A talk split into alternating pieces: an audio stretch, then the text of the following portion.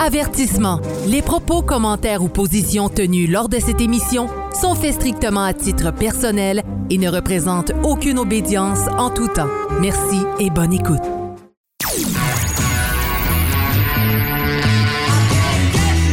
Vous êtes sur Radio Delta, la radio qui rayonne entre les oreilles.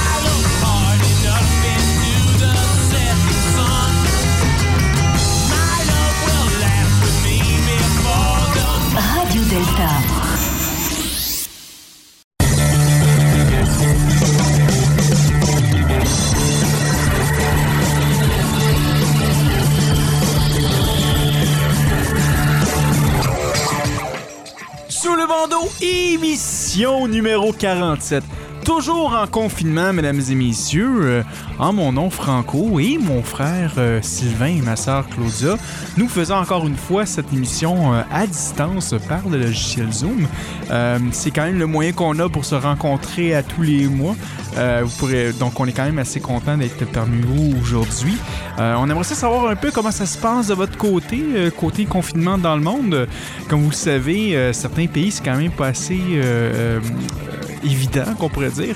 Euh, certains pays sont en, sont en lockdown, sont, en sont, sont vraiment barrés.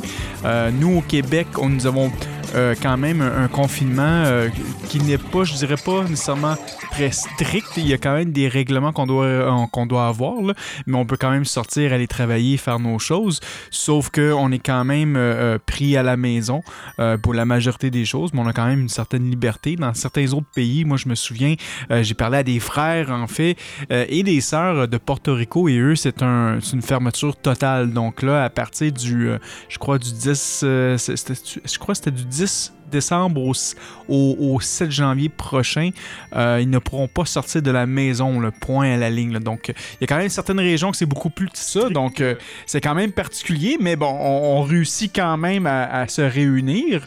Et euh, donc, malgré tout ça, nous au Québec, comme vous le euh, nous, on peut quand même continuer à se rencontrer pour de la maçonnerie. Donc, à cause des lieux de culte et tout ça, on est limité quand même à 25 personnes. Donc, ça fait en sorte que on a un petit peu moins de temps pour faire l'émission sous le ballon comme, qu'on pouvait le faire à une fois par semaine. Mais on va au moins respecter l'émission par mois. faut au moins faire ça, Sylvain. Là. Tu sais, en plus, Franco, ils ont cancellé la fête de Noël. Alors imagine s'il faut qu'ils cancellent le jour de l'an, ça veut dire qu'on va rester en 2020, on passera pas en 2021. Ça va être incroyable. Ben, en fait, ça, ça, c'est un scénario qui est organisé par- avec Hollywood. Que je sais pas si tu le savais, Sylvain, mais euh, en réalité, c'est le Grincheux qui a, qui a volé Noël. Euh, Donc, cette année, le Grincheux nous a dit non, vous aurez pas de Noël, vous allez rester à la maison, euh, confiné. Donc, peut-être que. Le 24 décembre, Sylvain, ça se peut très bien qu'on puisse faire une émission euh, sous le bandeau parce qu'on va être confiné. En tout cas, moi, je ferai rien à ce moment-là. Donc, on, on pourra peut-être essayer de s'organiser quelque chose, certainement. Et le jour de l'an, ben là, ça, ça va dépendre si le grincheux veut pas voler aussi le jour de l'an. Dans, dans, les deux premiers. Non, non, dans, le film, je pense qu'il n'y a pas eu de suite au grincheux à part des, des, des animés, mais il a juste volé Noël. Il a pas volé encore le jour de l'an. Mais ça se peut dans la suite du film, qui est le grincheux qui vole Noël et qui, qui, qui garde le- la, la COVID avec lui.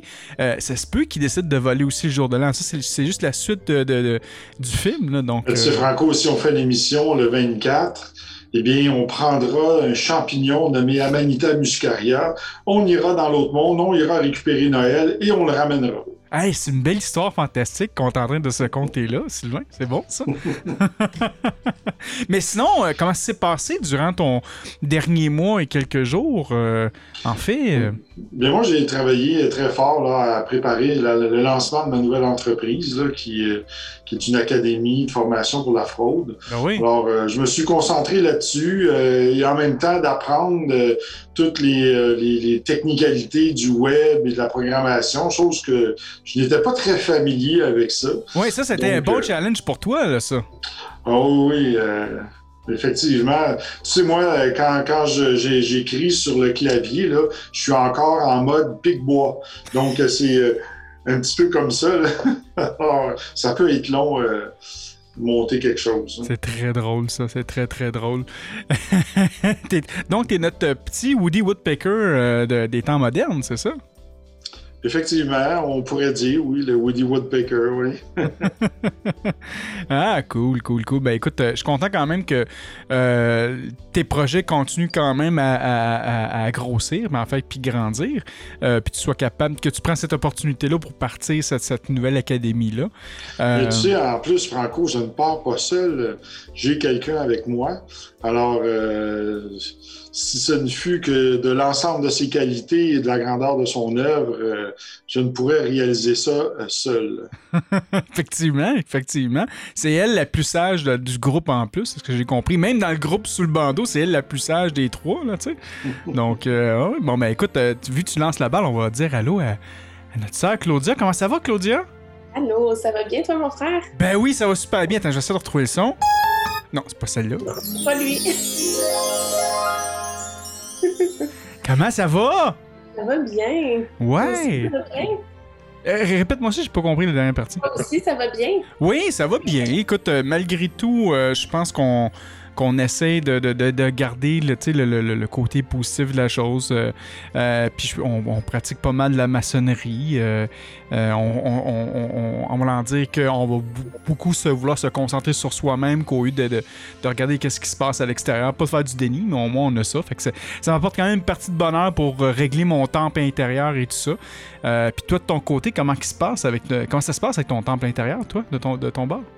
Je suis très reconnaissante d'avoir la démarche maçonnique dans ma vie parce que chaque, chaque fois, euh, ça, ça m'aide toujours à retrouver euh, des, des, éclats de joie dans mon cœur. Sinon, je pense que je trouverais ça très difficile aussi.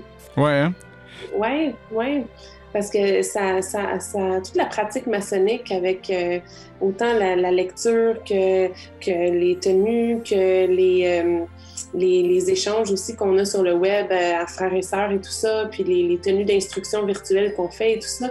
Je pense que c'est tout cet échange-là permet de, de, voir comment les autres personnes vivent ça, permet de voir aussi euh, comment nous, on peut s'améliorer dans, dans, dans, tout ça, dans, dans, faire face à une situation avec autant de, de nouveautés puis de challenges personnels. Je pense que c'est une situation challengeante mondialement. Ouais. Donc, euh, donc, faire face à ça, on a, on a une perte complète de nos repères face à la situation actuelle. Donc, de trouver des nouveaux repères, je pense que c'est quelque chose de très important. Et puis, je pense que la maçonnerie m'aide à trouver des nouveaux repères qui sont à l'intérieur de moi plutôt qu'à l'extérieur, donc euh, qui vont tendre vers devenir immuables versus euh, ceux qu'on a à l'extérieur qui peuvent changer n'importe quand. Oui, oui, Ah, ben écoute, euh, tant, mieux que si, tout ça, ça, t'a donné quand même un coffre d'outils pour, pour aller de l'avant. Comment, comment, selon toi, tu vois le, le, futur de tout ça? Est-ce que tu vois, qu'on pourrait dire, la lumière au bout de. Peut-être pas au bout du tunnel, mais au, au, bout de ton chemin avec ça? Moi, je pense euh, que comment je pourrais dire ça, à, l'intérieur de nous, euh, on, peut choisir aussi une certaine vision, on peut choisir comment est-ce qu'on choisit de, de, vivre l'expérience. On n'a pas de contrôle sur l'expérience extérieure hmm. à proprement parler de cette manière-là, mais par contre, on peut, on peut résoudre nos conflits intérieurs. D'ailleurs, c'est vraiment intéressant, Franco, je lisais cette semaine dans un livre euh, qui s'appelle L'école des dieux de Stefano Eliodana. C'est vraiment intéressant ce qu'il racontait à ce moment-là. Il disait que euh, c'était comme une vieille légende, ça se passait en Asie. Euh, c'est un empereur qui savait que quand, par exemple, il y avait une guerre dans son royaume ou euh, un, moment où est-ce que les, les, choses allaient mal ou que le royaume était en péril, sa tradition à lui, ce qu'il faisait, c'est que plutôt que d'aller euh, d'aller à la guerre ou de monter des stratégies, il se recueillait, il se retirait tout seul dans une pièce qui était dédiée à ça, et puis il allait réfléchir puis euh, trouver le conflit intérieur qu'il devait régler, parce qu'il savait que en fait il était le royaume d'une certaine façon, puis que si lui réglait son conflit intérieur, il allait pouvoir aider à régler le conflit du royaume en tant que tel, hmm. parce que ça naissait beaucoup de la, de la dualité et tout ça, donc euh, c'est très intéressant. Ça revient à plein de symboliques. Hein. Quand on parle de ça, on parle, on parle du cabinet de réflexion, mais, même une symbolique super, que, que, je viens de réécouter, en fait, il y a même pas euh, quelques heures de ça, à peu près. C'était le film Kingdom of Heaven, le, le, royaume des cieux et tout ça, euh, euh, justement, qui, qui, qui, parle de qu'est-ce que tu viens de dire. Donc, je, trouve ça, je trouve ça intéressant que tu aies lu ça, puis que j'ai vu et revu ce, ce, merveilleux film-là. D'ailleurs, pour les frères et sœurs, ben, en fait, puis pour tous les auditeurs, si vous avez jamais vu ça, ce film-là, c'était fait en quelle année, Sylvain, tu penses? C'est dans les débuts des années 2010, après? Ou, euh? 2010, à peu près, c'est avec Orlando Bloom. Ouais. C'est délectable, ce film-là. On retrouve beaucoup de choses maçonniques et templières à travers tout, tout, ce, tournage-là. C'est vraiment bon. Ouais. Ah, ouais. Franco, je ne l'ai pas vu. Tu l'as pas vu? Je l'ai pas vu. OK, Sylvain elle veut toujours me le faire écouter, mais j'ai de la misère à rester réveillée sur la télé plus que 15-20 minutes. Fait que finalement, je pense qu'une fois, on a essayé de l'écouter, il y a eu comme l'image du début, puis j'ai dormi sur le reste. Puis c'est pas parce que c'est pas intéressant, c'est juste parce que j'ai vraiment de la misère. J'écoute très peu de films, puis j'ai de la misère à rester réveillée. Fait que euh, ça n'a jamais été concluant. On a fait une tentative, puis toutes les autres fois, il dit Hey, on pourrait l'écouter. Non, il est 11 h le soir. Si on écoute ça maintenant, c'est sûr que je dors dans trois minutes, de toute façon. ouais, c'est ça. Le truc avec toi, Claudia, faut littéralement que tu écoutes euh, un, film à 7 h le matin. Donc, le matin, il n'y aura pas de problème, tu vas être capable de l'écouter au complet. Puis après ça, tu vas, avoir bien démarré ta journée en plus. C'est quoi, c'est un bon plan, ça, pour nous, dans le temps des hein? fêtes? Ouais. Je pense qu'on pourrait avoir un plan, Sylvain. Moi, je partant. Euh, ce film-là, euh, ce film-là, je pourrais le réécouter à tous les mois. bon, ben excellent. Puis ça sera une bonne suggestion pour tout le monde. D'ailleurs, euh, pendant de tout le monde, j'aimerais ça quand même saluer tous les, auditeurs et auditrices qui nous écoutent présentement. on a Michael, on a Sébastien, on a Martin, Sylvain, Thomas, euh, Michael euh, et Pierre, Pierre D, qui est aussi un de nos membres Patreon. D'abord, d'ailleurs, on le salue. Euh, un grand merci à tout le monde qui, est sur, en fait, sur les ondes présentement, qui nous écoute. avant d'aller dans, le sujet, c'est sûr que le sujet d'aujourd'hui, on on, a appelé ça la Saint-Jean d'hiver, mais bon, on n'a pas fait d'émission au mois de, au, mois de novembre, comme vous le savez. Vous avez eu une émission, vous avez reçu une émission disponible le 1er novembre, mais cette émission-là avait été faite le 31 octobre. Donc, techniquement, sur papier, on, a fait une émission, mais on n'a pas vraiment fait d'émission. Donc, on, avait, on, a, on a quand même deux sujets qu'on voulait parler. Euh, donc, on va les compresser euh, en, un. Là, vous allez me dire, ben là, ça n'a pas d'allure, Franco.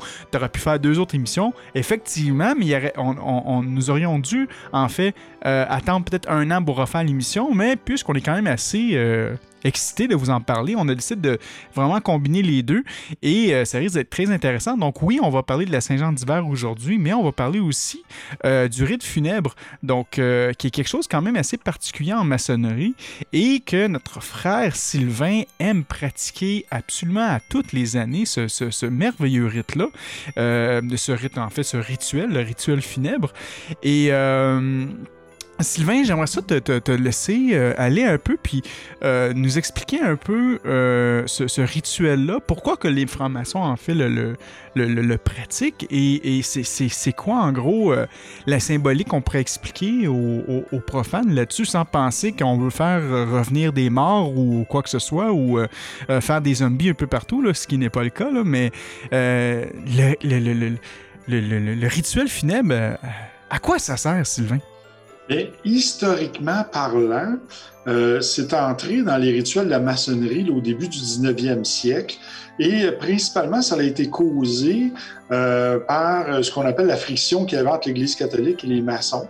Et il y a eu euh, une condamnation épiscopale en 1837 au niveau de la Belgique où ce que les frères qui étaient francs-maçons se voyaient refuser euh, le sacrement ou les obsèques religieuses. Donc, euh, les obsèques se faisaient en loge. Alors, c'est une façon où les tenues funèbres ont été introduites.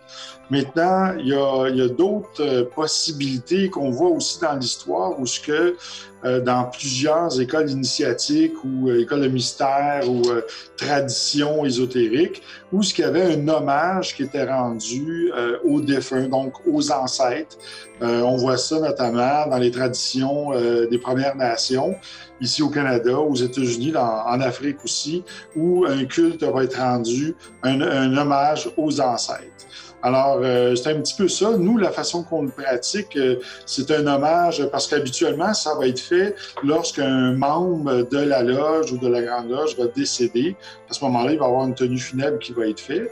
Nous, dans notre cas, nous, on le pratique un petit peu autrement, c'est-à-dire qu'on va prendre euh, toutes les personnes décédées durant l'année, on va marquer leur nom sur un tableau, puis on va faire un rituel de passage euh, pour remercier, honorer ces personnes-là qui ont euh, décédé durant le cours de l'année. Donc, ça peut être des proches, pas nécessairement des maçons. Mais la vraie tradition pure et dure, là, maçonnique, c'est vraiment de euh, prendre euh, un frère ou une sœur qui est décédé dans une loge et de lui rendre hommage, donc une tenue funèbre. C'est intéressant que tu parles de ça, Sylvain, sur le fait que originalement c'était pour contrer un peu l'Église, parce que si vous vous souvenez un peu aussi, euh, dans ces années-là, euh, à tout moment que euh, vous vous révéliez comme franc-maçon dans, un ordre chrétien, on vous, on vous radiait, on vous éliminait en fait, éliminé, on, vous, on vous radiait de l'ordre en fait chrétien. sais. Bon, on ne sait pas s'il se faisait éliminer, peut-être. Excommuniait. Excommunier, excuse-moi, je cherchais vraiment le, le, le, terme. Bon, ben, tu sais, excommunier, euh, radier, euh, exterminer. Bon, c'est quand même un c'est comme c'est une petite ligne euh, qui, qui, va dans un sens de plus en plus extrême là qu'on pourrait dire. Là.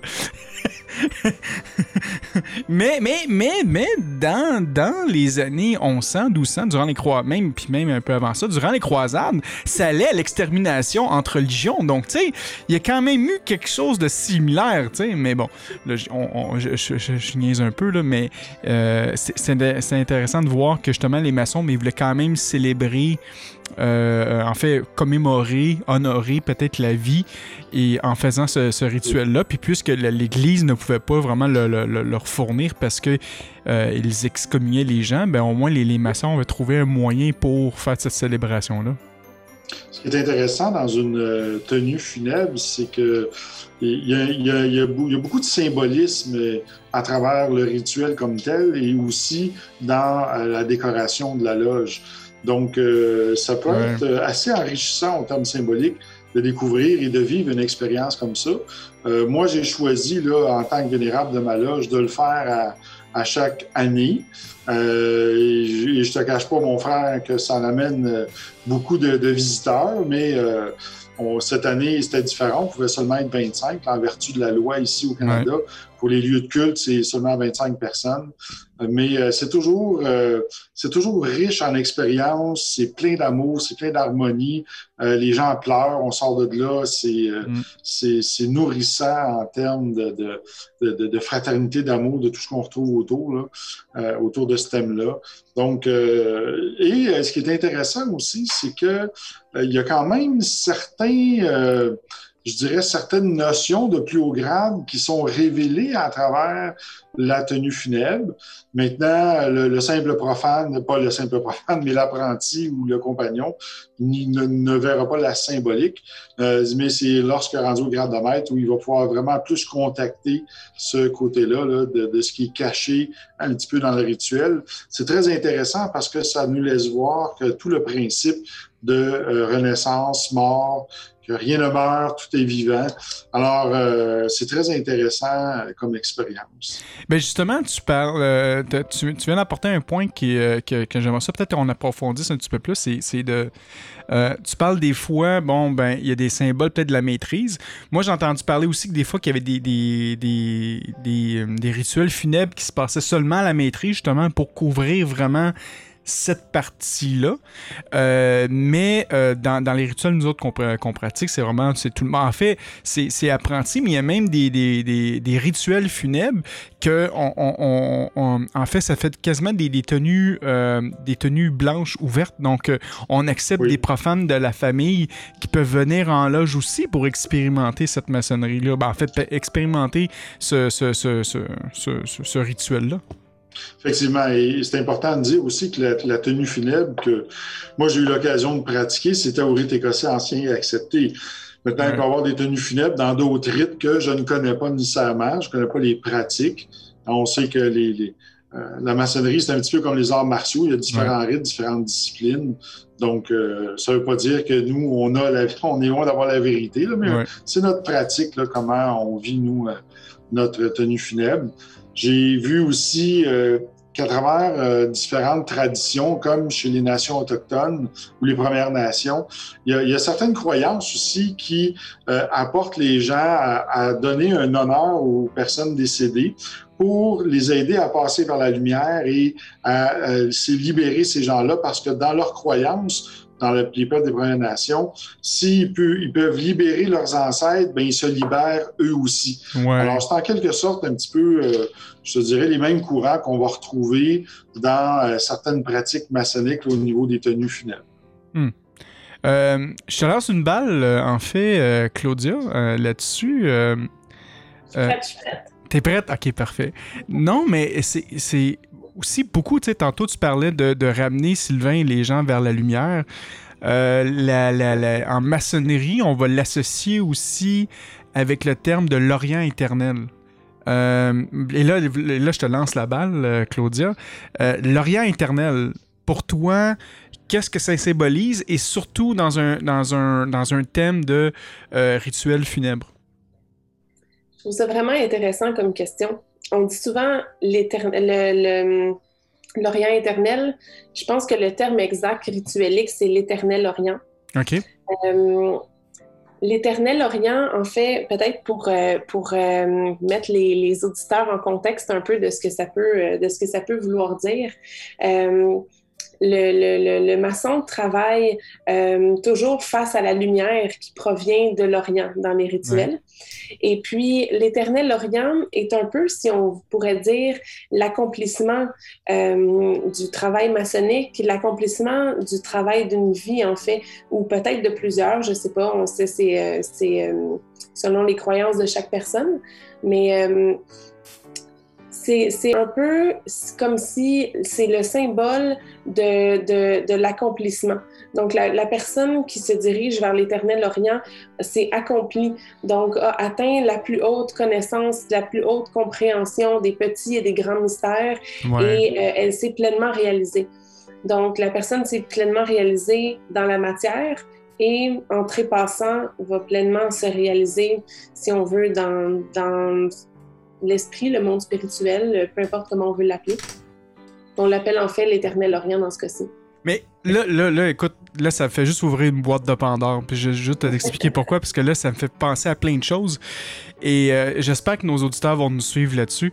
Euh, en fait, si vous êtes capable, au moins, au pire, faites juste suivre la, la, la, la, la balade qu'on, où, où ce qu'on va vous emporter. Mais là, euh, ma sœur Claudia, t'as, t'as, t'as apporté quelque chose de vraiment intéressant et t'as euh, parlé d'une ascension en tant que telle, tu sais, euh, ou, de la réincarnation. Ça veut dire que, euh, tout dépendant du nombre de vies, ben, le, maçon va expérimenter, va venir sur le, plan ici pour expérimenter certaines choses. Et par après, ben, peut-être à certains moments donnés dans sa vie, ben, en fait, dans, dans, son, dans son voyage, il va euh, soit partir pour aller de l'autre côté, ou il va tout simplement revenir pour continuer, pour parfaire sa pierre d'une manière ou d'une autre. Euh, le fait d'aller à l'Orient éternel, ou l'éternel Orient, ça voudrait-tu dire que justement c'est le, le, le, que le maçon est pleinement accompli parce que j'ai entendu dire dans, à travers les petites branches qu'à un moment donné, peut-être le franc-maçon deviendrait un être accompli euh, à partir d'une certaine, certaine, étape. Dit qu'il aurait accompli qu'est-ce qu'il a à accomplir ici. Et là, le moment où il meurt, c'est là qu'il partirait à, euh, à, à l'Orient éternel ou l'éternel Orient. Est-ce que ça voudrait dire que c'est un signe d'ascension, en fait? Ou, un chemin pour se rendre à l'ascension, que le, le, le, l'éternel, l'éternel Orient est finalement le, le point final de l'ascension. Ben, je pense que définitivement, ça, ça, pourrait, ça serait le symbole possiblement du point final de l'ascension, de l'accomplissement. Tu sais, peut-être que c'est une ascension. Euh, je pense que ça peut l'être, surtout si on regarde, euh, on regarde l'arbre séphirotique qui a été créé de haut en bas dans Ouais. la, pour descendre l'énergie dans la matière. Ouais. Mais le, le chemin est à faire à l'inverse pour remonter jusqu'à la source. Donc, c'est un peu ça, retrouver l'état de perfection originel, si on veut. Ouais, Donc, on peut parler d'un accomplissement. Hmm. Oui, il y, en était fait mention aussi dans le livre des morts égyptiens, euh, où il y avait une certaine euh, euh, coutume, lorsque la personne décédait, son cœur était placé dans une balance, et si le, poids de l'amertume était plus pesant que le, poids d'une plume, eh bien, la personne était envoyée aux enfers, dans un endroit là, que certains appelaient le seuil ou le bas astral ou le purgatoire, comme la, religion l'appelle.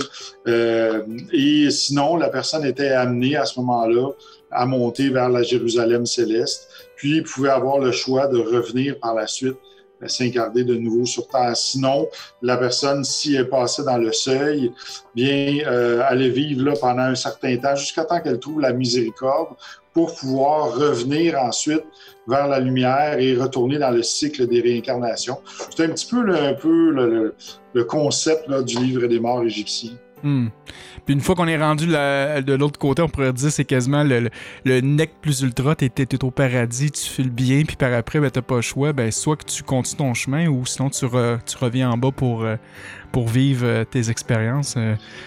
c'est, une croyance, ça, hein. c'est pas seulement la vérité comme telle, mais ce sont des, plusieurs chemins évoqués à travers le processus ésotérique. Mais c'est, c'est le fun de voir comment tout ça, le, rite funèbre, euh, peut, peut, nous apporter plusieurs pistes de réflexion ou en fait, depuis peut-être plus de 3, on dit 6000 ans pour, pour la maçonnerie, mais officiellement plus de 3, plus de 300 ans qu'elle, officiellement qu'elle existe, euh, sur, sur papier, qu'on pourrait dire, et qu'on pratique ce, genre de choses, cette philosophie qui venait avec ça. Euh, je viens de voir, Claudia, je pense que je t'ai vu, tu allais, dire quelque chose, je, te redonne, je te redonne, qu'est-ce que tu peux contribuer là ah ben en fait, euh, je voulais juste euh, peut-être euh, amener un petit complément à ce que Sylvain venait de raconter. parce qu'il a parlé de, la mythologie égyptienne et puis là, après ça, il a nommé ça la Jérusalem céleste, mais c'est pas le terme qui était. C'est un terme, ça, qui vient d'ailleurs, qui est pas utilisé dans la mythologie égyptienne. Mais dans la mythologie égyptienne, c'est le chant d'Ialou ou le chant des roseaux qui, qui, symbolise la même chose que la Jérusalem céleste. Ah oui. Exact. Ouais, ah, intéressant, intéressant. Euh, sinon, euh, euh, bon, on, parle du, du euh, du, rituel, euh, Sylvain, euh, tantôt on parlait, on disait qu'on pouvait inviter, de, tout dépendant des rituels, ça pouvait, ça peut se faire soit avec les, membres du défunt, ça peut se faire avec les frères et sœurs, ça peut se faire juste avec des maîtres maçons.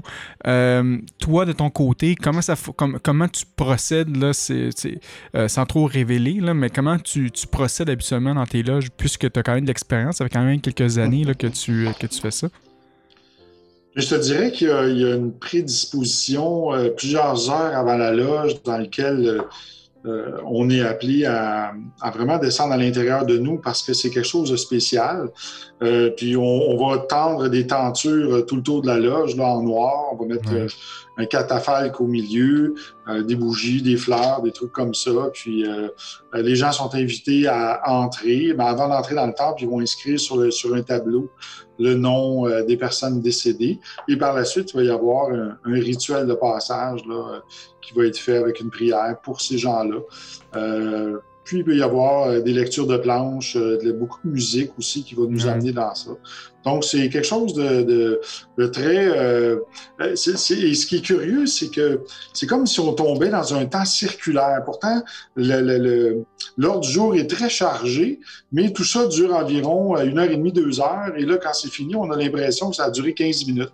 Hmm. Alors, c'est très moi, j'adore ce, type d'expérience parce que c'est très noble à la fois et très riche en, amour et en fraternité de ce qu'on va ressentir dans la loge. En tout cas, c'est ce que les, frères et sœurs en témoignent. Hmm. Donc, euh, c'est un peu en gros comment se passent les tenues funèbres euh, chez nous. Hmm. Excellent. Claudia, euh, euh, peut-être revenir un peu euh, pour expliquer peut-être une, certaine symbolique. souvent, on parle du mois de novembre comme le mois des morts. comment qu'on pourrait associer ça entre le mois des morts justement et le rite final? Est-ce qu'il y a vraiment une corrélation entre les, entre les deux? En fait, euh, c'était reconnu que c'était le, moment entre la, fin du mois d'octobre, le début du mois de novembre, donc là où il y a la Toussaint, euh, c'était le jour qui était le plus proche, que les deux royaumes étaient le plus proches. Hmm. Euh, c'est un peu ce que la mythologie nous dit. Et puis, à ce moment-là, les, les comme les deux mondes étaient très proches, il y, a il y a eu à travers le temps, à travers différentes coutumes, euh, des traditions où est-ce que les morts étaient célébrés. Si on pense juste à nous, le jour du souvenir, qui est au mois de novembre, on peut penser euh, aussi au... Euh, Dia de los Muertos, qui est au mois de novembre. Euh, il y a, dans plusieurs, plusieurs cultures, ça se passe euh, au mois de novembre. Donc, parce que justement, c'est là que les mondes énergétiquement seraient le plus proches et que le, la, la porte serait ouverte. Euh, mm. ça me fait toujours penser, je ne sais pas dans les auditeurs, ce film-là, je ne me suis pas endormie dessus.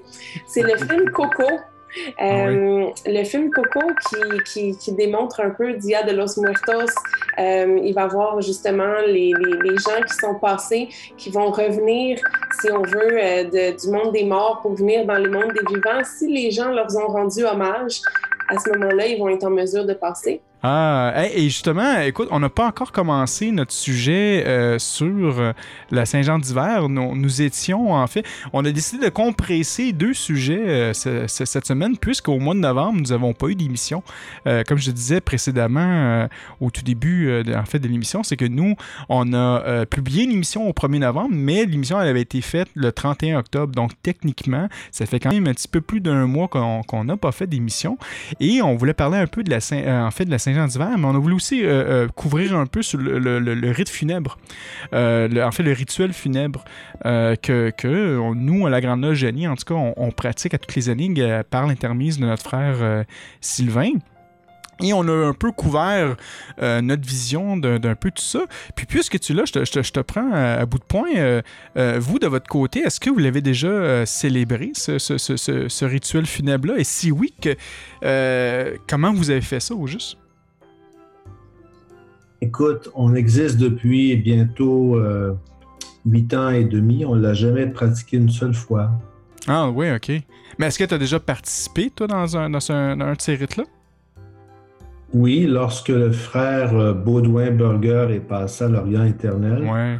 Euh, c'était organisé par Memphis Misraim, j'étais là. C'est la seule fois de mémoire pour ce qui est d'un frère ou d'une sœur qui, qui venait de passer à, l'Orient éternel, j'ai peut-être participé une autre fois à une tenue comme, comme les vôtres, où il s'agit simplement de commémorer euh, l'ensemble des frères et des sœurs qui sont passés à l'Orient éternel sans que ce soit nécessairement un membre de l'atelier. Oui, oui.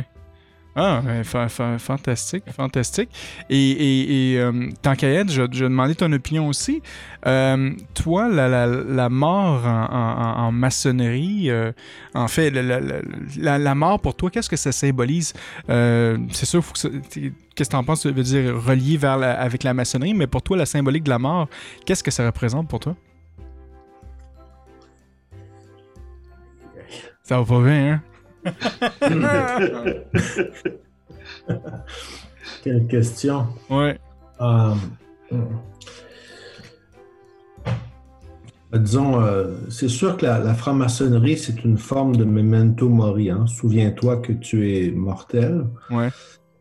Et euh, par contre, un, philosophe que j'ai beaucoup pratiqué, Spinoza, disait que le, sage doit penser à, à rien moins qu'à sa mort en ce sens que euh, vivre, c'est vouloir persévérer dans son être de façon positive et que la tristesse euh, qui vient souvent avec la pensée de la mort amoindrit notre puissance d'agir hmm. et que dans ce sens-là, c'est négatif et que nous ne devons pas cultiver ces pensées. Donc, euh, j'aurais tendance à dire que j'essaie d'apporter à mon échelle et avec mes modestes forces, euh, des réponses à la mort. Et nous, les francs-maçons, on doit apporter des réponses à la mort par des gestes d'amour, par des gestes de création. Je crois que c'est ça le sens de la vie, c'est d'apporter une réponse euh, au drame de la mort par des gestes de création. Parce que nous sommes conscients que nous sommes mortels. C'est ce qui nous distingue de, des autres animaux, quoique il semblerait que on ne soit pas une exception à ce point, mais ça, c'est un autre sujet là, qui serait très intéressant à aborder aussi. ah, mais c'est. Donc, euh, effectivement, on est dans un processus de construction et, la mort ne doit pas nous arrêter. Et je me souviens une fois d'ailleurs que on s'était demandé, dans une loge à laquelle j'ai appartenu il y a très longtemps, si nous devions continuer à travailler au moment où euh, le vénérable maître perdait son conjoint, qui était aussi un membre de la loge.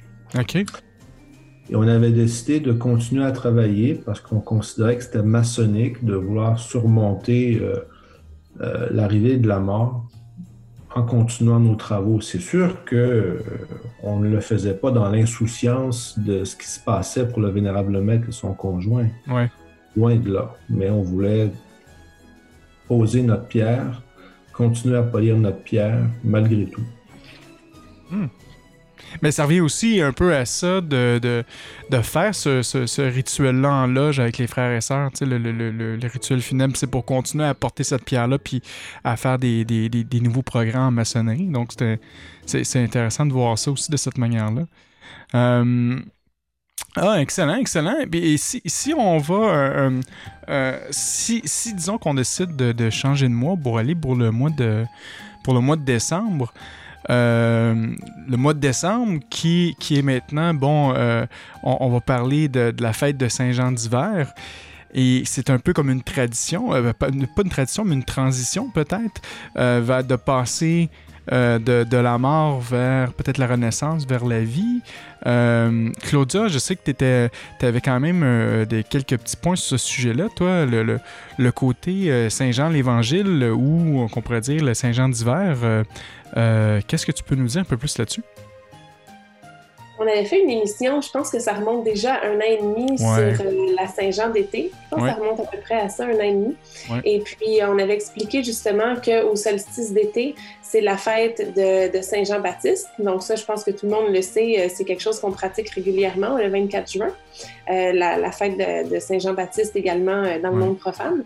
Et puis, il y a aussi son, son pendant hivernal, donc la Saint-Jean d'hiver la Saint-Jean d'hiver qui est dédiée à Saint-Jean l'Évangéliste, euh, justement. Et puis, comme j'ai trouvé ça vraiment intéressant ce que tu disais, justement, parce que le, le Saint-Jean Baptiste annonce le début du déclin de, de- des, des jours, le début, justement. Donc, les jours vont commencer à diminuer. Et Mm. puis, le- le- l'évangile de Saint-Jean, euh, ben, Saint-Jean l'Évangéliste plutôt, annonce plutôt la croissance. Donc, euh, c'est tout à fait approprié ce que tu disais. Le, mo- le- le- en novembre, on parle de la mort.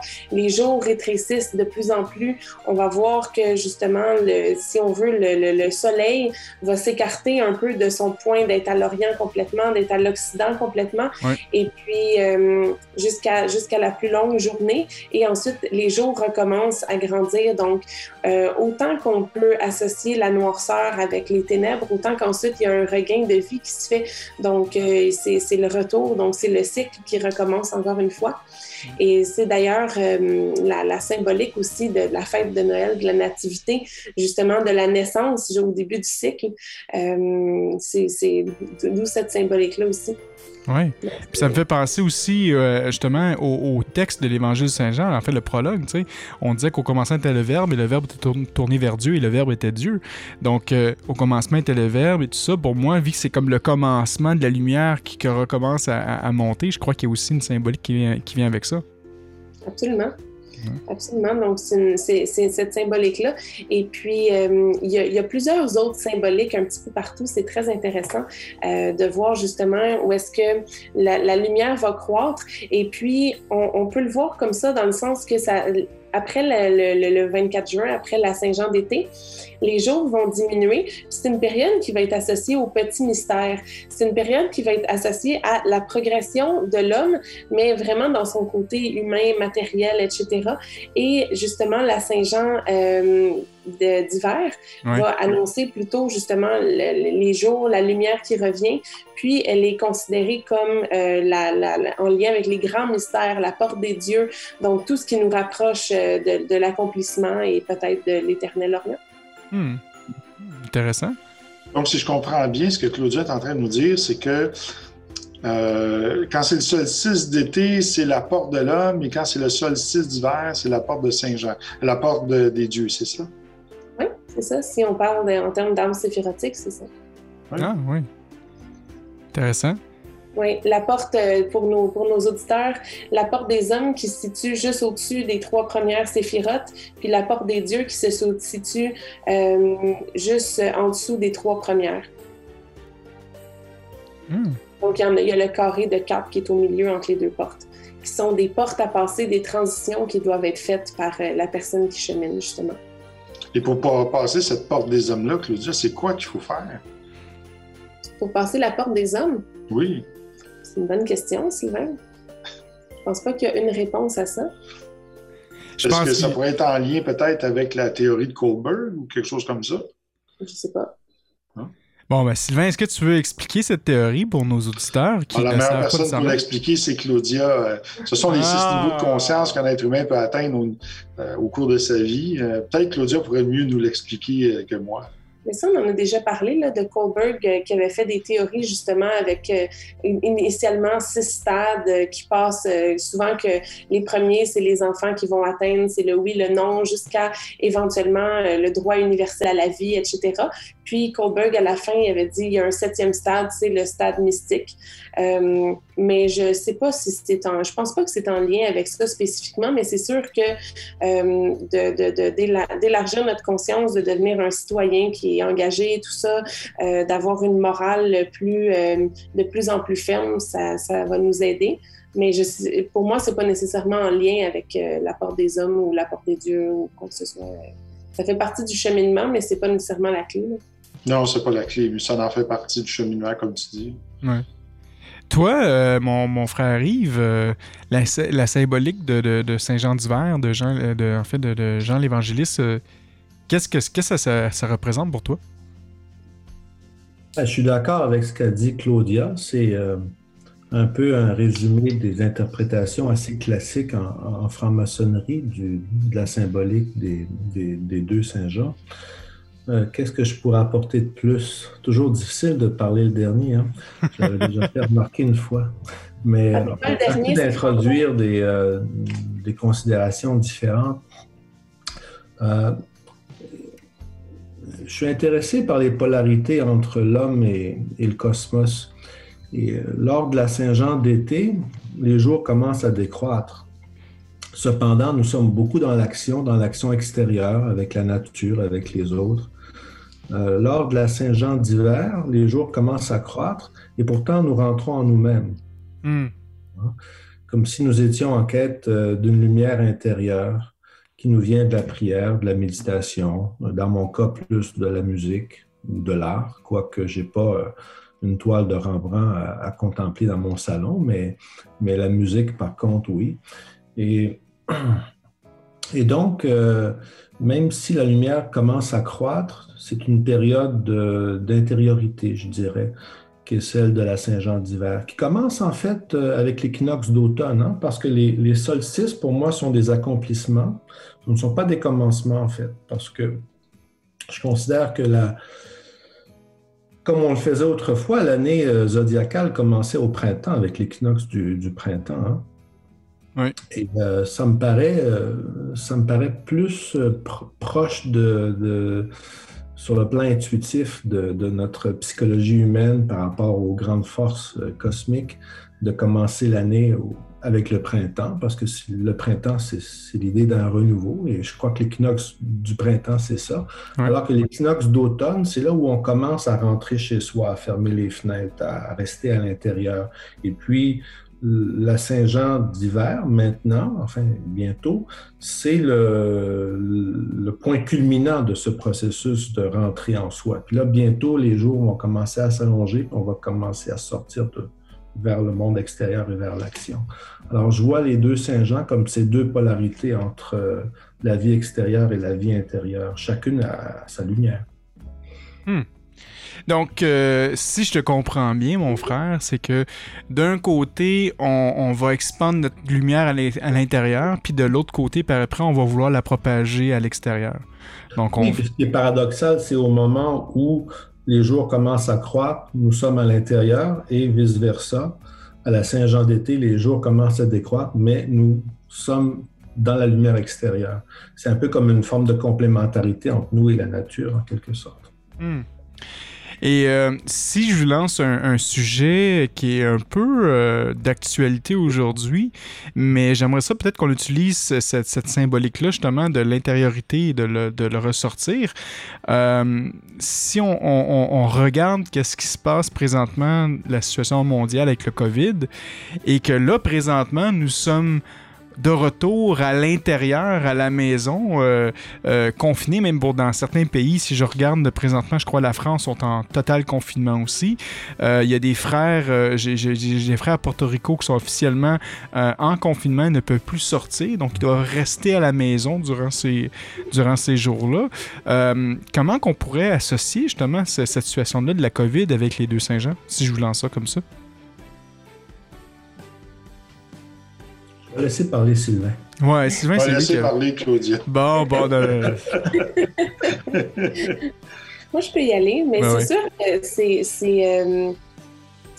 Le, le, timing est particulier avec ça parce que c'est vrai que ça a été un petit peu dans le même sens que nos rythmes biologiques euh, euh, depuis, euh, depuis très longtemps. Là, dans le temps des, des, récoltes et tout ça, c'est ce qui se passait. Là. Les gens, après avoir fait les, les, moissons, après avoir fait tout ça, ben là, pendant l'hiver, il y avait engrangé et tout ça. Puis là, ben, c'est là qu'ils faisaient des différents travaux d'intérieur, qui se préparaient pour la prochaine année, qui allaient faire des canages, des choses comme ça pour ce qui restait, puis qui allaient se reposer aussi question de prendre des nouvelles forces pour l'année qui vient. Donc, euh, le, timing de ce qui se passe est un peu la même chose. au mois de mars, on a commencé à avoir le confinement. Bon, si on voudrait y aller avec ça, il aurait peut-être commencé avant, mais je pense qu'on est correct avec mars. Oui, c'est ça. Euh, donc, après ça, c'est ça, il y a eu vraiment ce confinement-là. Après ça, commencé à ressortir tranquillement. Puis l'été a été quand même actif en comparaison de, de la saison qu'on a eue. C'est ça, on suit les saisons. Je pense que dans, même dans le développement du virus et tout ça, ben c'est cyclique, ça suit le, rythme des saisons, ça suit un certain cycle aussi. Donc je pense que ça fait en sorte que pour, euh, pour, euh, pour nous protéger un peu, ça nous fait revenir à ce, type de cycle-là qui est quand même relativement naturel pour l'homme qui est en, symbiose avec la nature. C'est intéressant. C'est vrai que c'est intéressant. C'est comme ça, on avait. Euh, on est en train de vraiment de revivre ça, même si on a commencé à partir du mois de mars, comme tu dis.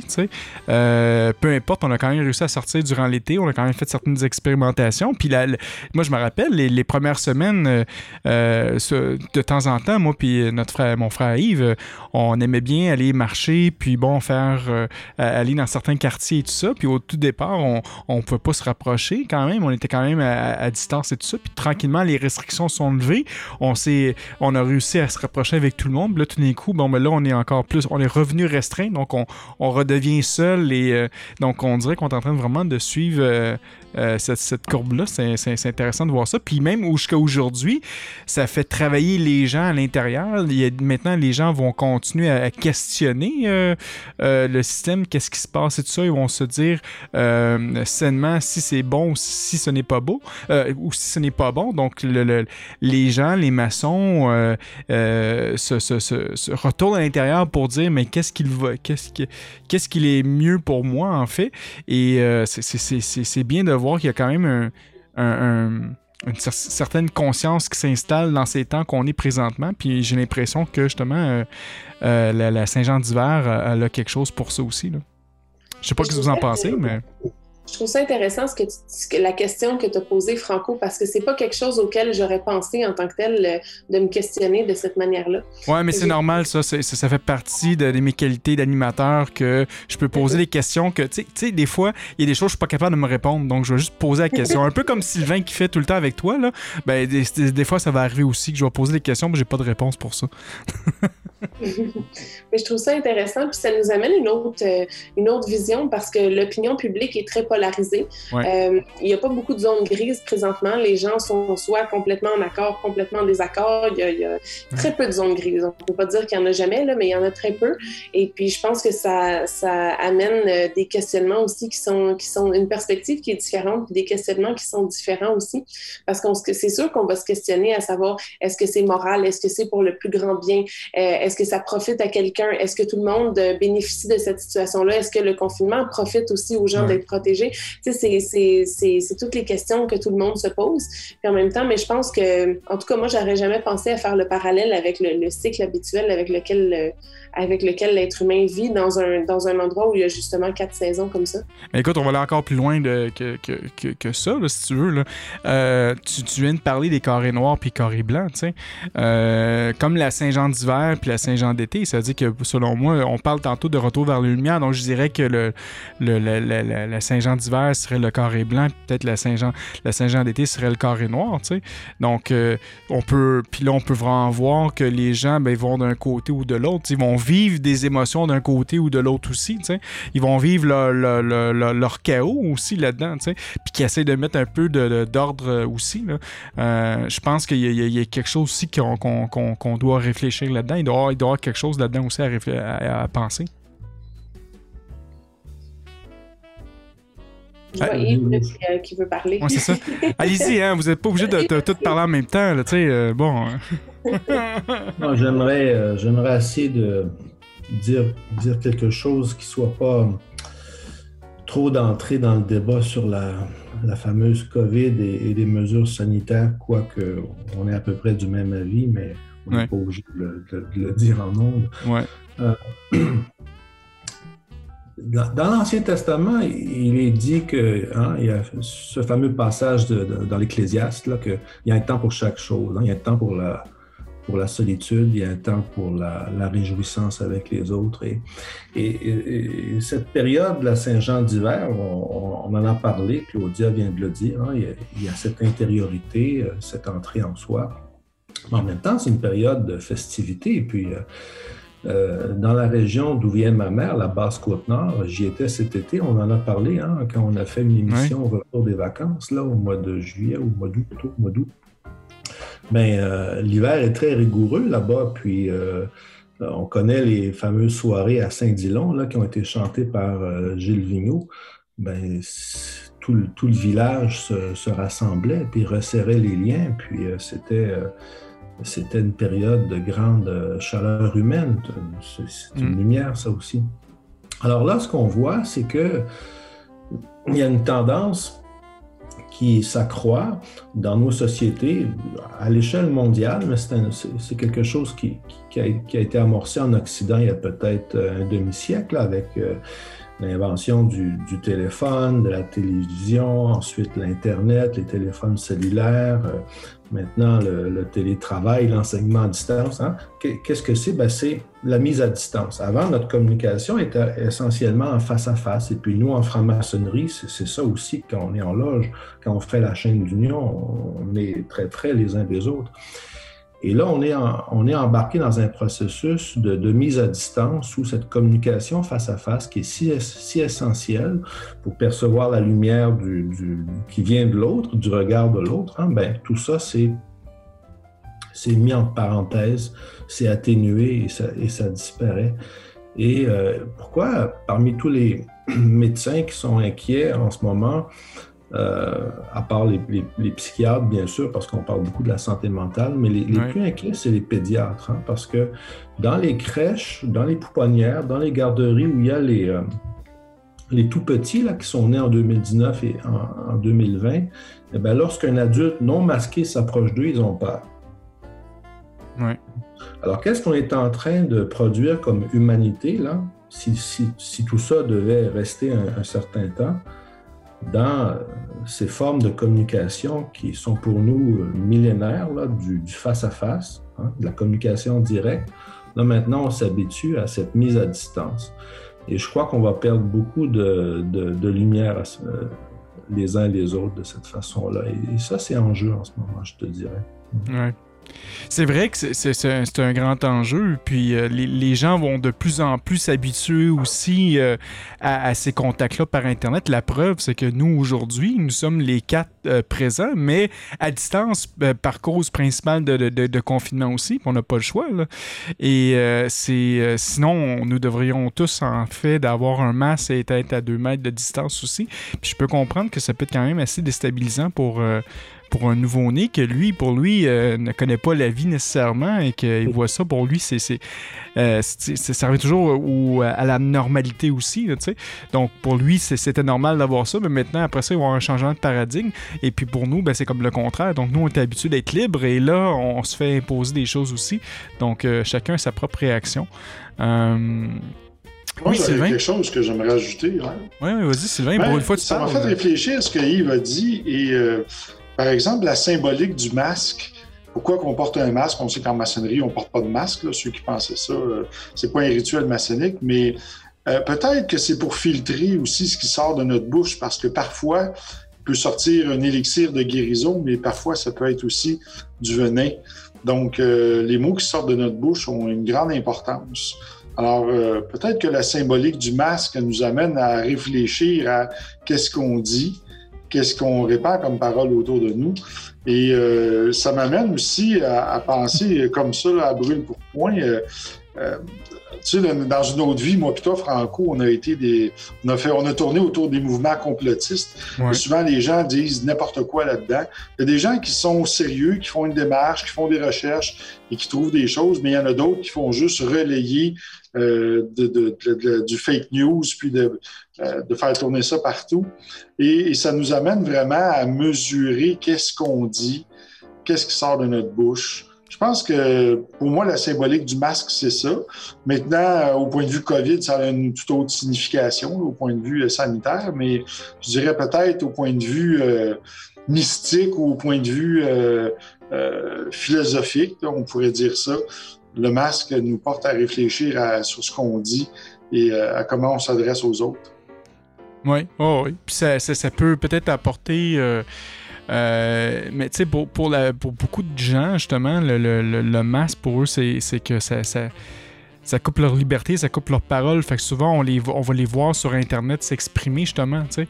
Puis des fois... mais justement, il y en a qui abusent de leur liberté, puis qui vont écrire toutes sortes de sottises sur Internet, puis qui vont blesser les gens, attaquer volontairement. Donc, euh, c'est abuser de sa liberté de faire ça. Oui, je comprends. Ben, moi, je ne voudrais pas parler de la pertinence du masque ou non euh, dans le contexte de la, situation actuelle et des mesures sanitaires, mais disons dans une société initiatique comme l'est la franc-maçonnerie, je crois que le rapport de confiance qui s'instaure entre nous, la communication face à face, la, chaleur humaine qui doit se dégager de, ce que nous faisons, de la chaîne d'union, euh, a beaucoup de problèmes avec le masque. Il y a quelque chose dans l'attitude. Moi, je ne suis peut-être pas quelqu'un qui sourit beaucoup. mais J'imagine que si je mets un masque, ça va être pire, parce que là, on va, avoir encore plus rigide que je peux le penser. Alors, euh, c'est ce que nous perdons là en ce moment. Et puis, euh, euh, je ne sais pas s'il y a des vertus initiatiques au fait de porter un masque. Sylvain disait. oui, filtrer les paroles, mais on a le signe d'ordre. Hein. Bon, je ne sais pas si on est en onde, là. Oui, on est en onde, euh, Yves. Les profs nous voient, donc je suis en train de révéler les signes, là, c'est ça? c'est ça. Bon, désolé. Mais euh, on a quand même des, euh, des, des, signes et des, des, gestes qui sont censés nous, nous protéger contre l'hyper-émotivité. Oui. S'il faut en plus rajouter le masque. Bon, enfin. C'est vrai ce que tu dis, euh, mon frère. Euh, moi, je le remarque beaucoup en loge. Le fait de ne pas pouvoir se, serrer dans les bras les uns les autres, de faire la chaîne d'union, c'est quelque chose qui, nous manque beaucoup, beaucoup. Mm. c'est sûr que ça nous manque, mais j'aurais tendance à, peut-être vouloir euh, avoir un, regard alchimique sur la situation. si, présentement, ben, c'est en train de se passer de cette manière-là, définitivement, il y a des choses qu'on peut aller chercher. Il y a, peut-être qu'on va réussir à connecter avec d'autres personnes de des manières qu'on n'aurait pas soupçonnées. Peut-être que les gestes qu'on va poser vont être différents, mais ça ne veut pas dire qu'on perd quelque chose. Je pense qu'il y, y, y a, une grande euh, une grande euh, question de comment, de, de, la perception puis de ce qu'on en fait. On, on, sait, on peut toujours être victime des événements, on peut toujours euh, subir, mais je pense que c'est le, propre du maçon que de ne pas subir les événements, de travailler vers sa souveraineté, de, de, de, dominer, de se dominer lui-même et puis de ne pas agir en victime, de connaître son rôle de créateur. Donc, je pense qu'en quelque part, on peut toujours créer, puis c'est peut-être une magnifique opportunité de créer qui est très différente de ce qu'on a vécu dans le passé, mais peut-être pas moins riche. Donc, moi, j'ai tendance à voir qu'est-ce qui peut sortir d'un point de vue alchimique, la transformation qu'on peut avoir en tant qu'humain, que maçon, que société. Euh, c'est sûr que, c'est, comme toute situation, ça peut toujours partir dans un sens comme dans l'autre, mais il y a toujours une possibilité d'en, sortir quelque chose de grand. Ben, c'est sûr, Claudia, mais en même temps, on, pourrait tenir le même raisonnement, si tu veux, euh, pour ce qui est de la franc-maçonnerie lors de la Deuxième Guerre mondiale, quand l'Allemagne nazie l'a, interdit, euh, la France de, Vichy aussi, puis que les frères ont commencé à se dénoncer les uns les autres, et puis il y a eu des francs-maçons qui ont été emprisonnés. Qui ont, été déchus de leur, emploi, on pourrait dire bon, ben, c'est une crise qui amène les francs-maçons à, se recentrer, puis à, à peut-être euh, trouver une façon de, de, de, de, redémarrer plus fort. Euh, Nietzsche disait, un peu comme tu viens de le faire, que tout ce qui ne me tue pas me rend plus fort. Hein? C'est un peu ce que tu viens de dire. Ouais. En même temps, c'est une crise où il y a quand même des pots cassés. Il y a une grande partie de la franc-maçonnerie mondiale qui a cessé de travailler. Euh, c'est quand même l'essence de notre de notre être en tant que franc-maçon que de travailler. Alors là, le, le, travail se fait autrement, tu me diras, mais il se fait quand même moins, beaucoup moins aussi, je pense, puisque beaucoup de loges ont cessé de se rencontrer. Puis, euh, est-ce qu'on peut dire que les Zooms sont euh, l'équivalent des tenues en présentiel? Enfin, il y a tout un débat là-dessus. C'est intéressant ouais. ce que tu dis. Je pense que c'est vrai qu'il faut essayer de tirer le meilleur parti, mais c'est quand même une crise pourrait laisser temporairement la franc-maçonnerie un peu amochée et avec, comme tu l'as dit, l'obligation de se, de se redéfinir, d'essayer de, redémarrer sur des bases plus fortes, adaptées euh, à la situation sanitaire puis aux contraintes euh, politiques qui, qui, varient d'un pays à l'autre, mais qui néanmoins ne sont plus la, euh, on pourra peut-être plus expérimenter la liberté et l'insouciance que nous avions avant. Dans ce sens-là, il y a un défi nouveau pour nous, c'est vrai. Mm. Je suis, très d'accord avec ce que tu dis également. Et puis, euh, je pense que la franc-maçonnerie véhicule une tradition une tradition avec un T majuscule. Donc, c'est un, c'est un message que, véhicule la franc-maçonnerie en réalité. C'est pour ça qu'il y a plusieurs traditions avec un T minuscule, qui a différents rites, qui a différentes façons de pratiquer les rites, qui a eu différents rituels au fil du temps. Je pense que les traditions avec des T minuscules peuvent varier euh, pour s'adapter aux événements et se doivent de, s'adapter. Sinon, elles vont mourir, elles vont mourir, ces traditions-là. Par contre, la tradition avec un T majuscule, je crois qu'elle peut être véhiculée de, tellement de façons et puis qu'elle transcende définitivement. Donc, est-ce que la franc-maçonnerie va s'en retrouver amochée? Peut-être dans la forme qu'on la pratique présentement, mais je pense que la tradition avec un T majuscule est immuable. Je sais pas. René Guénon a parlé de la tradition, puis il disait que la franc-maçonnerie, c'était euh, l'héritière euh, de, la tradition avec un T majuscule, comme tu l'as dit. Il, il, signalait que les autres euh, sociétés initiatiques qui étaient porteuses de la tradition sont disparus, il restait que la franc-maçonnerie. Est-ce que la franc-maçonnerie, comme Obélix, est tombée dans la potion magique qu'elle va survivre à toutes les crises que l'humanité va traverser? Tu es peut-être un peu optimiste de supposer ça, mais euh, c'est bien d'être optimiste. Mais moi, je suis plutôt pessimiste, mais je crois que ce qui est bien, c'est de vouloir surmonter son propre pessimisme par des gestes euh, positifs mais euh, je ne suis pas convaincu que nous sommes blindés à toute épreuve. C'est vraiment euh, le, le, fun d'entendre ce que vous dites parce que Euh, frère Yves, tu parles, bon, tu parles avec le temps que, que la maçonnerie, c'est peut-être la dernière tradition qui a, qui a vraiment perduré. Mais tu- sais, il y a quand même d'autres ordres initiatiques peut-être qui font ça aussi, tu sais, les martinistes, les Rose-Croix et tout ça, peut-être, mais que la maçonnerie est, est vraiment un obélisque euh, justement quand même assez gros et tout ça. Euh, mais de quand même depuis certaines années, on en a déjà parlé, ça a déjà été un débat de, de, de sujet en fait de, de- depuis quelques années de tout ça. Mais on dit souvent que la maçonnerie est en train de mourir, on perd de plus en plus de membres. Il y a très peu de nouveaux membres qui se joignent à cet ordre initiatique-là. Donc, ça voudrait dire peut-être aussi que la, situation mondiale qu'on vit présentement n'aide certainement pas euh, dans ces chiffres-là, en fait, parce que euh, les gens ne voudront peut-être pas nécessairement plus se, joindre à, la maçonnerie.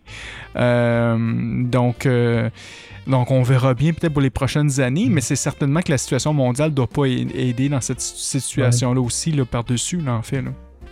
Là, je ne sais pas si c'est une question de nombre. hein.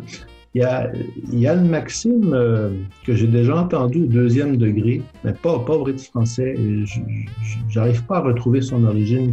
Peu nombreux quand on les compte, nombreux quand ils agissent. Hmm. J'aime beaucoup cette maxime-là. Euh, on sait qu'aux États-Unis, dans les hauts grades des 32e degrés, ils sont plusieurs dizaines de milliers. Donc, euh, dans notre tradition avec un petit t, comme disait Claudia, on progresse beaucoup plus lentement et que parfois c'est l'aboutissement de 20 ans de franc-maçonnerie pour atteindre euh, ce, ce palier-là. Est-ce que le nombre euh, compte tant que ça? Il y a, euh, comme euh, Claudia aime beaucoup les, références mythologiques et, spirituelles, il y, a, une vieille légende juive qui dit qu'il y a huit sages qui soutiennent le monde. Que ces huit, si ces huit sages-là n'étaient pas là, le monde s'effondrerait sous le poids des, injustices et des iniquités. hein. Donc huit, pas beaucoup, huit. Ouais. Alors euh, là, je ne sais pas si c'est une question de nombre. Je ne sais pas si c'est une question de nombre. Ah, mais ça, ça revient à l'histoire. capacité euh, la capacité d'agir Ouais. psychiquement et, et- et physiquement aussi, parce que quand même, il y a une action physique. Vous le savez, vous autres, les, à la Grande Loge Annie, vous organisez des, euh, des guignolés ou des, euh, des, des- des actions philanthropiques avec, comment ça s'appelle? Moisson Montréal. Ouais. Moisson Montréal. ouais. Cette capacité d'agir sur le plan psychique comme sur le, sur le plan euh, dans la cité, hein, Ouais. c'est ça qui est en jeu. On n'est pas obligé d'être très nombreux. Ben, ça revient à l'histoire des Jedi, à la fin, il en restait seulement qu'un, puis euh, l'esprit euh, restait là quand même. Donc, je pense que la maçonnerie, la tradition qu'un thé va rester tant que sous longtemps qu'il va rester un maçon sur la Terre. Ouais. Mais là, Franco, t'as dit quelque chose qui m'a tétillé. là. Bon.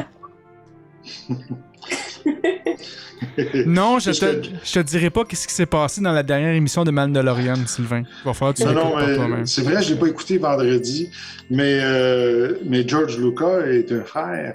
Ouais. Et dans, euh, dans la tradition de Star Wars, dans tous les épisodes, euh, il y a beaucoup de- d'enseignements maçonniques là-dedans, c'est incroyable. là. Ouais.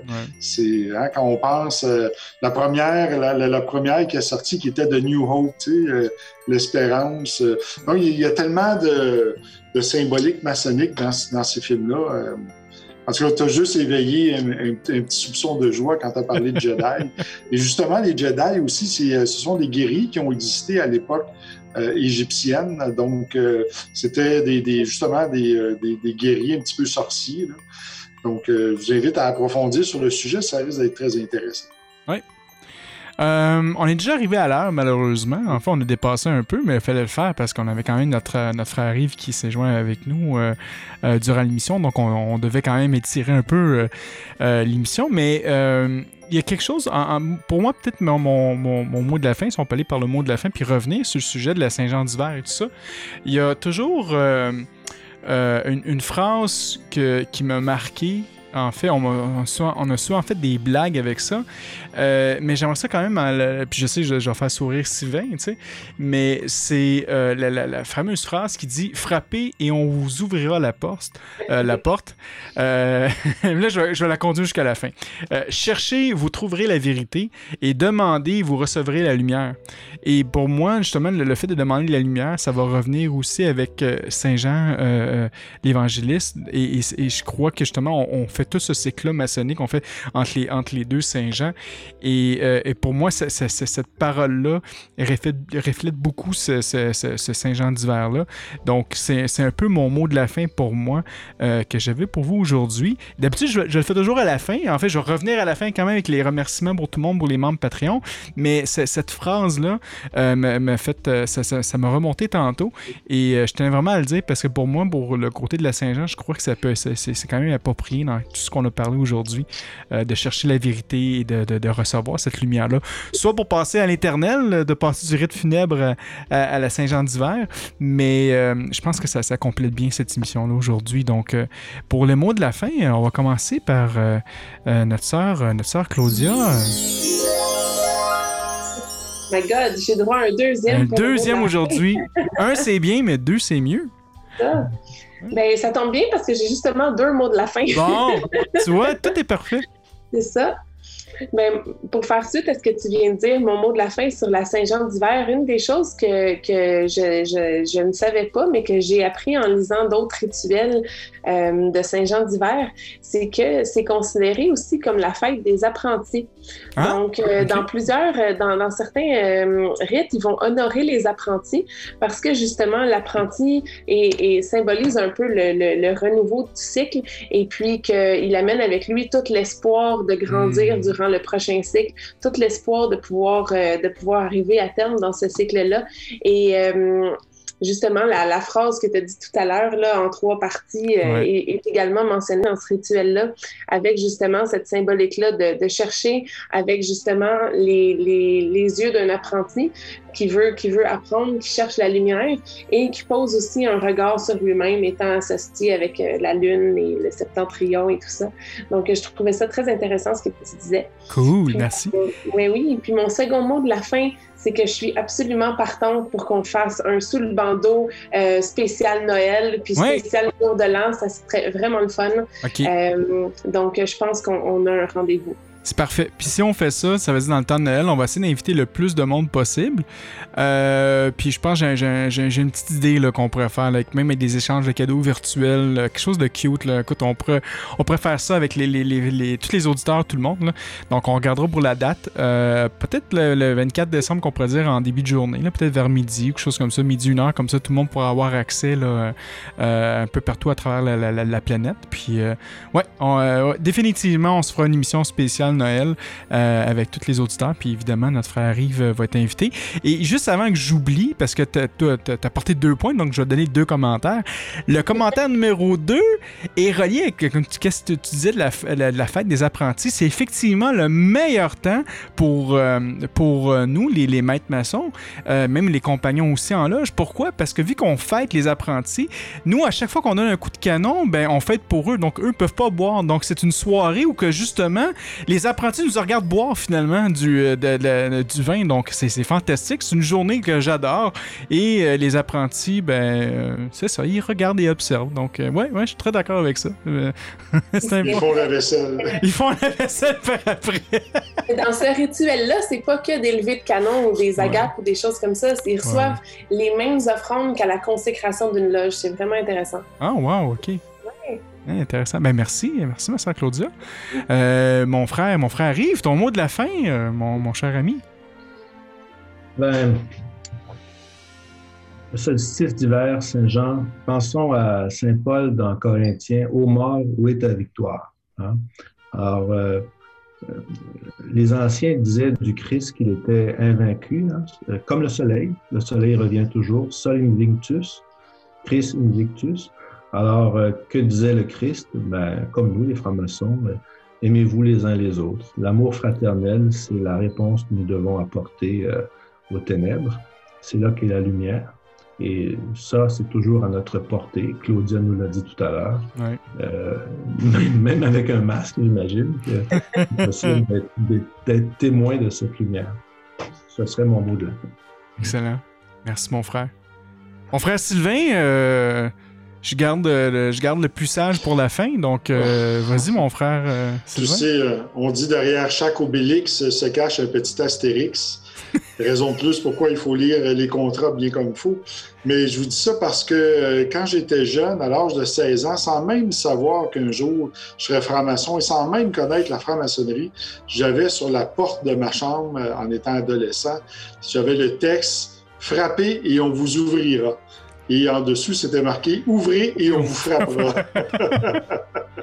Mais le plus ironique, c'est que je lisais des livres de Sama- Samael qui était un maçon euh, très connu d'Amérique du Sud, euh, qui a écrit beaucoup, beaucoup de livres sur la magie, euh, le tantrisme, euh, toutes sortes de sujets comme ça. Et je ne savais pas à l'époque que c'était un maçon. C'était un Je maçon. l'ai découvert en retrouvant un vieux livre dans une boîte il y a un an de ça. Et quand j'ai vu les trois petits points à côté de VM, j'ai allumé, je dis, mon Dieu, c'était un maçon. J'ai lu ça pendant toute mon, toute mon adolescence, imagine. Alors, euh, j'ai été euh, saucé comme Obélix dans la, la potion magique. J'ai été saucé euh, dans la maçonnerie euh, depuis très jeune, sans même que mes parents en soient, soient des maçons. Ah, wow. Excellent. Mais écoute, euh, c'est fantastique. euh, puis inquiète-toi pas, on, on te frappera pas. Donc euh, tu peux, tu peux quand même rentrer, il a pas de problème. Ben écoute, un grand merci mon frère encore une fois d'être là parmi nous. Et j'ai, En fait, ma question que j'ai pour toi, euh, euh, donc puisque là on confirme qu'on, nous allons faire une émission le 24 décembre, et d'ailleurs tout le monde dans le chat dit que c'est absolument sensationnel, ils trouvent ça euh, génial comme, euh, comme, idée. Euh, moi, je dirais en plus, si les membres Patreon veulent venir se joindre à nous durant euh, cette émission-là, ça serait génial aussi. Donc, tu sais, je lance un, message à, Pierre D qui est là. On a Thomas aussi qui est là, qui est membre Patreon. On a Raymond qui est là aussi comme membre pa- Patreon. Donc, on- je vous inviterai aussi à cette émission spéciale-là. Et moi, la, question qui me brûle les lèvres, Sylvain, pour toi, c'est euh, est-ce que nous allons entendre le Père Noël le 24 décembre? Pour moi, c'est le plus important. Je sais que toi, tu as un contact direct avec le Père Noël parce que tu as toujours le- ton service de ligne téléphonique du Père Noël que les enfants peuvent appeler euh, au Québec. Euh, Est-ce que tu pourrais parler au Père Noël pour qu'il soit présent à cette, euh, à cette magnifique émission-là? Ça serait une très bonne idée. Je pourrais l'inviter. Et d'ailleurs, ceux qui sont au Québec, si vous avez des enfants et vous voulez leur faire vivre la magie de Noël, vous appelez le 514-868-8686. Euh, et les enfants vont en- m'entendre faire le, le Père Noël. Alors, euh, oh, oh, oh, bonjour les petits enfants, c'est le Père Noël. Alors, euh, vous aurez peut-être l'occasion euh, d'avoir le Père Noël avec vous euh, le 24 juin.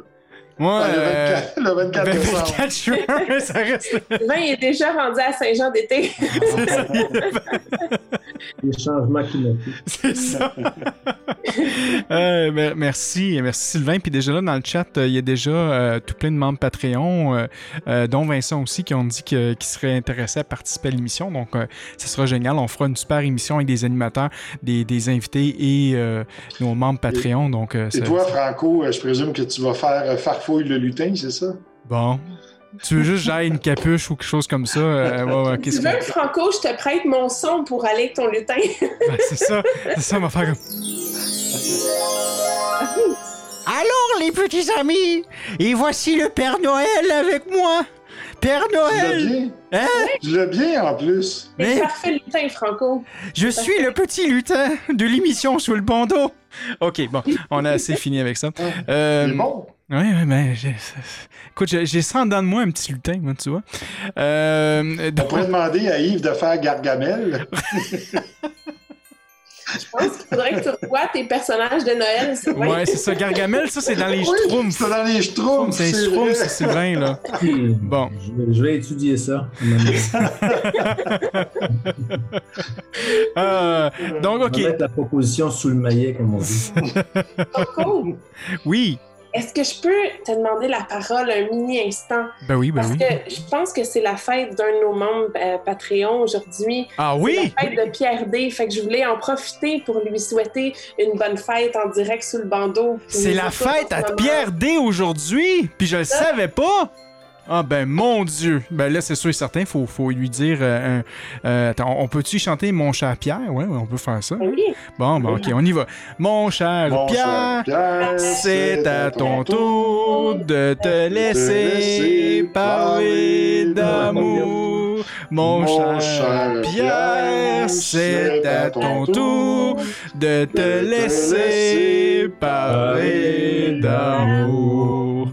Ouais! J'ai-tu un applaudissement là-dedans? Non, ça c'est pas le Ah. bon. C'est bon, Pierre! Je savais que j'avais un petit son là, pour des applaudissements quelque part là-dedans. là. Euh, oh, ben, ben, félicitations, euh, mon, ami Pierre. Euh, Écoute, euh, très heureux que ce soit ta fête aujourd'hui. Tu dois avoir à peu près 18-19 ans en plus. T'es tout jeune, donc euh, profites-en aujourd'hui. Et, euh, donc, sinon, ben, pour le mot de. En fait, mon deuxième mot de la fin, c'est les remerciements toujours à nos membres Patreon. D'ailleurs, on a un nouveau membre Patreon que je vais saluer en, priorité sur tout le monde. Je vais commencer à faire ça parce que c'est un nouveau fan de l'émission. Il m'avait env- envoyé un message il y a quelques semaines de ça qui a dit qu'il devenait un membre Patreon, donc un maître podcaster.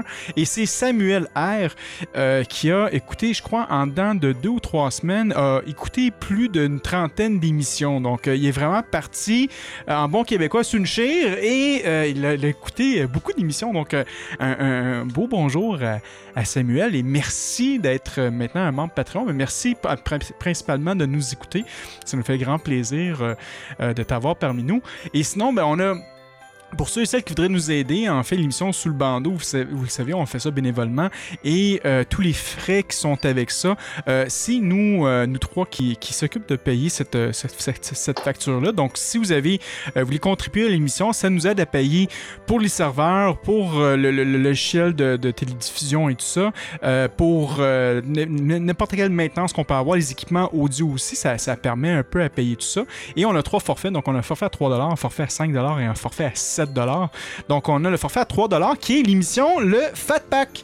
Donc le Fat Pack ici, donc euh, nos amis euh, Bowtracks et tout ça, donc ils nous donnent 3 par mois. On a le forfait à 5 qui est l'auditeur flamboyant. Donc on a Vincent qui, qui était dans le chat justement, Thomas aussi, Raphaël, Cindy, Carl-Henri, Thibaut. euh, non, en fait, je m'excuse, Thibaut n'est pas un, membre à 5 c'est un membre à 7 Donc les maîtres podcasters, les, maîtres du monde podca- du podcast en fait. Et on a Thibaut, Sean, euh, on a Samuel, on a euh, Ronan, Raymond, euh, notre frère Raymond d'ailleurs qui a dit qu'il allait être présent lors de notre émission de Noël. Donc euh, on a très hâte de reparler à notre frère Raymond. Pierre aujourd'hui qui est sa, sa fête évidemment. Notre, no- notre ami Michel, Laurent, Dominique. Euh, Cap Jazz, Eric et euh, Cédric. Donc un grand merci à tout le monde. Si vous voulez contribuer à l'émission, c'est très simple. Vous allez sur patreon.com barre oblique sous le bandeau. Euh, on a notre page web, en fait, sous le bandeau.ca. Notre page Facebook, facebook.com barre oblique sous. Et merci évidemment à nos radiodiffuseurs. Donc, radiodelta.fr, on a radioh2o.ca, on a RZO Web, Balado Québec et j'en passe. Il y en a, tout plein maintenant qui sont rattachés à, nos podcasts. Vous pouvez avoir aussi toutes nos émissions sur euh, Google Play ou euh, iTunes euh, Podcast. Donc, c'est quand même assez facile de se rendre sur l'Internet et nous trouver si vous voulez nous écouter en, rafale. Et puis, j'oubliais même, on a aussi Spotify. Donc, Spotify qui, a quand même maintenant rendu une plateforme assez principale pour les podcasts puis pour la musique en général. Donc, si vous voulez nous écouter, on est rendu à l'émission 47 et mon nom est Franco et je vous dis à la prochaine. Bye bye.